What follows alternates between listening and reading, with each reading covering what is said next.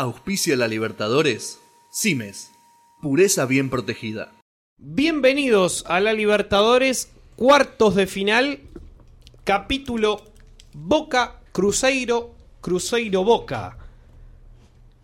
Cruce de los más interesantes que tienen estos cuartos, con dos equipos ganadores de la Copa Libertadores, con un Cruzeiro que ha demostrado un muy buen nivel y con un Boca que sueña con dar la talla en este tipo de partidos, en este tipo de torneos. Julián Díaz. Sí, un Boca que anda muy flojo en defensa, que tiene mucho poder de ataque, más recuperando a Benedetto, una de las armas más importantes del torneo anterior. Y un Cruzeiro que de local no se hace tan fuerte. Nico Vaca. Boca que pudo recuperar en el ataque eso que tenía antes con Benedetto, como dijo Juli, pero también en defensa estaba muy flojo. Pudo hacer una goleada en Paraguay y el Cruzeiro sufrió un poco ante el Flamengo. Yo creo que va a ser un partido muy peleado. Gastón Shapiro.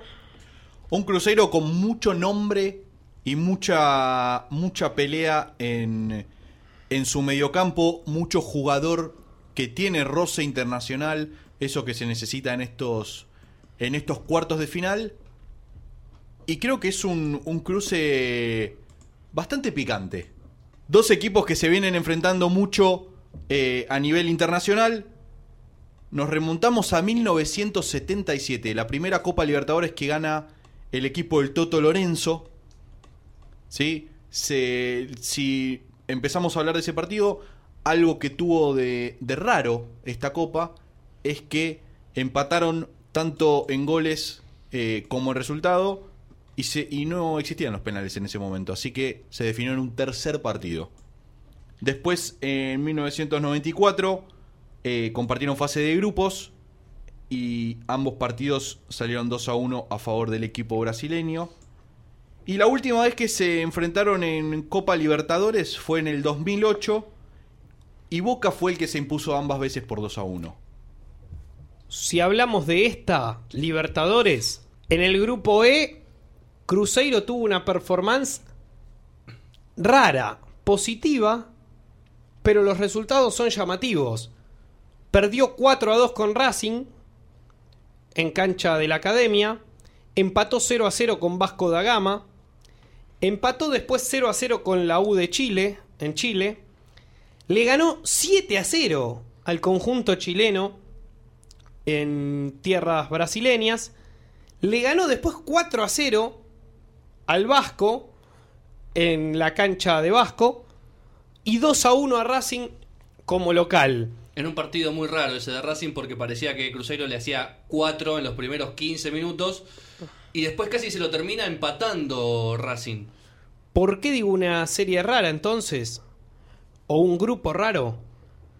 Porque ganó 3, empató 2 y perdió 1, pero la particularidad es que los tres partidos que no fueron con victoria fueron los primeros tres. La victoria con Racing y los dos empates en cero, contra Vasco y contra la U de Chile. De allí en adelante le hizo 7 a la U, 4 al Vasco y 2 a 1, un resultado bastante más normal, contra Racing. Lo mismo si analizamos los octavos de final. Le ganó 2 a 0 muy bien contra Flamengo. 2 a 0 en, en cancha del Fla, en el Maracaná en realidad. Y en la vuelta cayó 1 a 0. En un partido raro también, porque no merecía perderlo, donde tuvo que haber como mínimo empatado, pero sin embargo perdió. ¿A qué voy con esto? De a ratos, el Cruzeiro parece un equipo candidato hasta ganar la copa tranquilamente, porque uno dice un equipo que gana 7 a 0, 4 a 0, que gana 2 a 0 como visitante en el Maracaná, tranquilamente tiene méritos como para salir campeón. Y de a ratos, deja de ser ese equipo y empieza a ser un equipo que genera dudas. Que cuando tuvo que jugar en cancha de Racing perdió y perdió bien 4 a 2. Que no le pudo ganar a la U de Chile eh, en tierras chilenas. O que no pudo liquidar una serie que prácticamente estaba definida. Y esa descripción le puede caer también al boca de Guillermo, tranquilamente. Porque como decís, de a ratos parece el equipo campeón de la Libertadores. 5 a 0 Alianza Lima. 4 a 2 a Libertad. Y 2 a 0 también de local, pero también tiene esa, esa parte de la defensa que lo deja un poco en duda. Ahora con Andrada, por Rossi, bueno, tiene un punto más como para defenderse.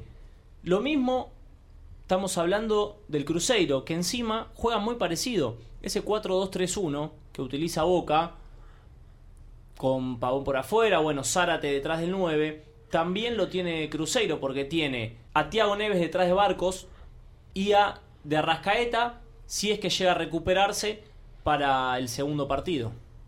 La diferencia es que Cruzeiro es en algunos partidos un equipo y en otros partidos otro, como lo decíamos recién. En el caso de Boca, coincido con Nico, pero es dentro del mismo partido. Dentro del mismo partido Boca tiene ratos en donde es un equipo muy bueno y dentro del mismo partido tiene ratos en los que no da la sensación de un equipo firme. Y dentro del mismo equipo, la parte ofensiva es positiva, porque si empezamos a analizar a Boca en el grupo H, en el que jugó, terminó con 9 puntos, producto de dos partidos ganados, tres empatados y uno perdido. Y no le hicieron goles contra Alianza Lima y parecía que estaba bien, pero tampoco pudo convertir. Le ganó 1 a 0 al Junior de Barranquilla. Empató 1 a 1 con Palmeiras. Pero después cayó 2 a 0 con Palmeiras. Empató 1 a 1 con Junior. Le ganó 5 a 0 a Alianza Lima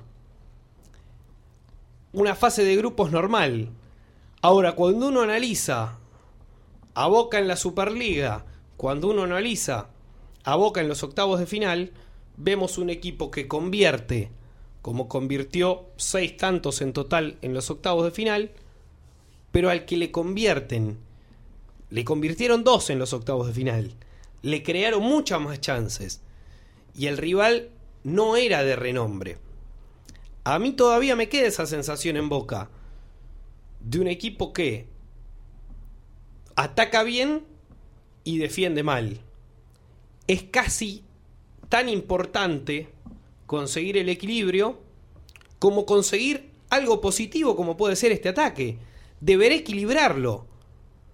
Porque si no se le va a hacer prácticamente imposible. No recuerdo rápidamente un equipo que haya ganado la Copa Libertadores ganando 4 a 2 todas las series.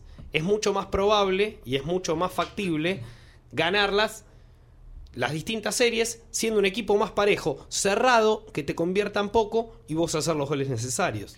Sí, lo que tiene que trabajar mucho Guillermo es eh, la defensa en zona, ¿no? Que es lo que lo caracteriza a este Boca que defiende en zona, no hace marca personal y no es lo mismo en el torneo argentino con equipos argentinos que contra Brasil no, no te da el margen para experimentar mucho. Hay jugadores brasileros muy importantes que necesitan de una marca personal, que la marca en zona les va a facilitar mucho al momento de en un corner un cabezazo limpio en el área, eh, en, un, en una pelota cruzada, eh, no tener a alguien que le ponga el cuerpo para frenarlo.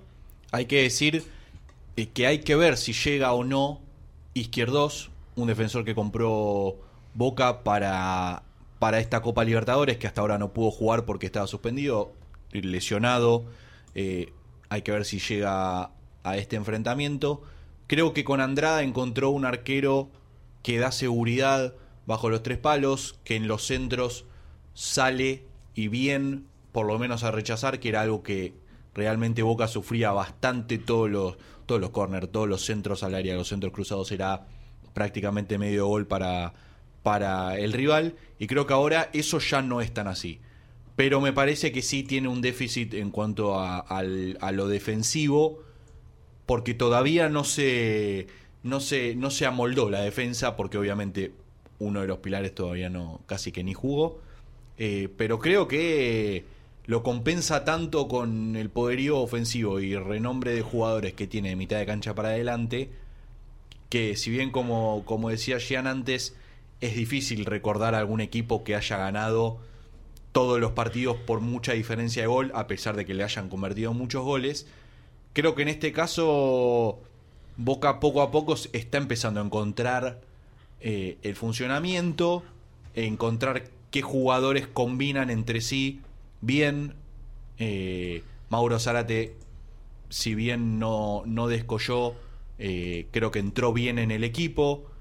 El Pipa Benedetto creo que volvió bien. A Gago todavía le falta un poco, pero si vuelve eh, o tiene un partido de esos que sabemos que puede llegar a tener, creo que marca la diferencia.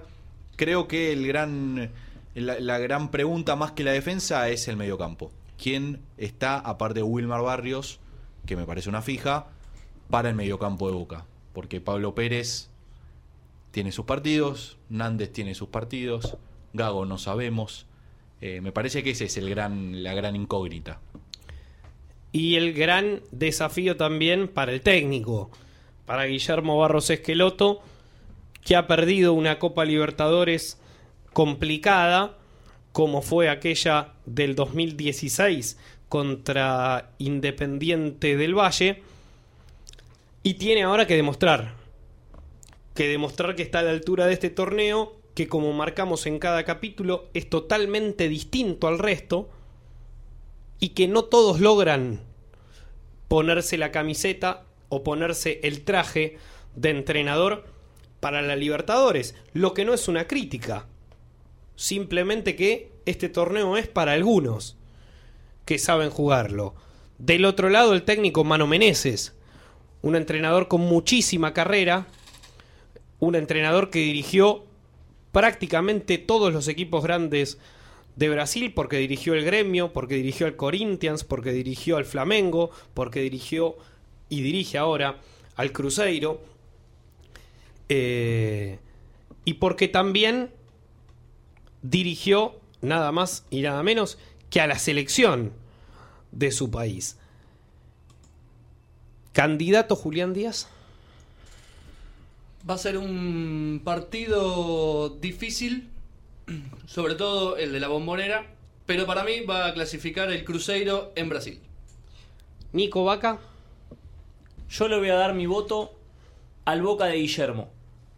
Creo que Zárate y Benedetto le pueden dar un plus a esta serie y marcar la diferencia de local. Después hay que ver si puede aguantar con la defensa que, bueno, ya criticamos eh, en este episodio. Pero no creo que al Cruzeiro le dé para poder vencer al conjunto Ceneice. Me parece que va a ser una, un cruce bastante lindo para ver, sobre todo para los que son ajenos a estos dos equipos. Eh, y creo que Boca necesita, y creo que sus jugadores y su técnico saben que necesitan ganar esta copa. eh, y ese es el plus que creo que saca Boca en estos partidos. Eh, así que, más allá de, todo lo que estuvimos hablando de su rival, creo que si saca un buen resultado en la bombonera, va a saber ir a bancarlo a Brasil. Así que para mí va a pasar el Geneise. No deberá dormirse Boca, no deberá dormirse Cruzeiro. No le podrán pasar a ninguno de los dos las cosas que le pasaron en los octavos de final. No liquidar la serie por el lado de Cruzeiro y terminar sufriendo.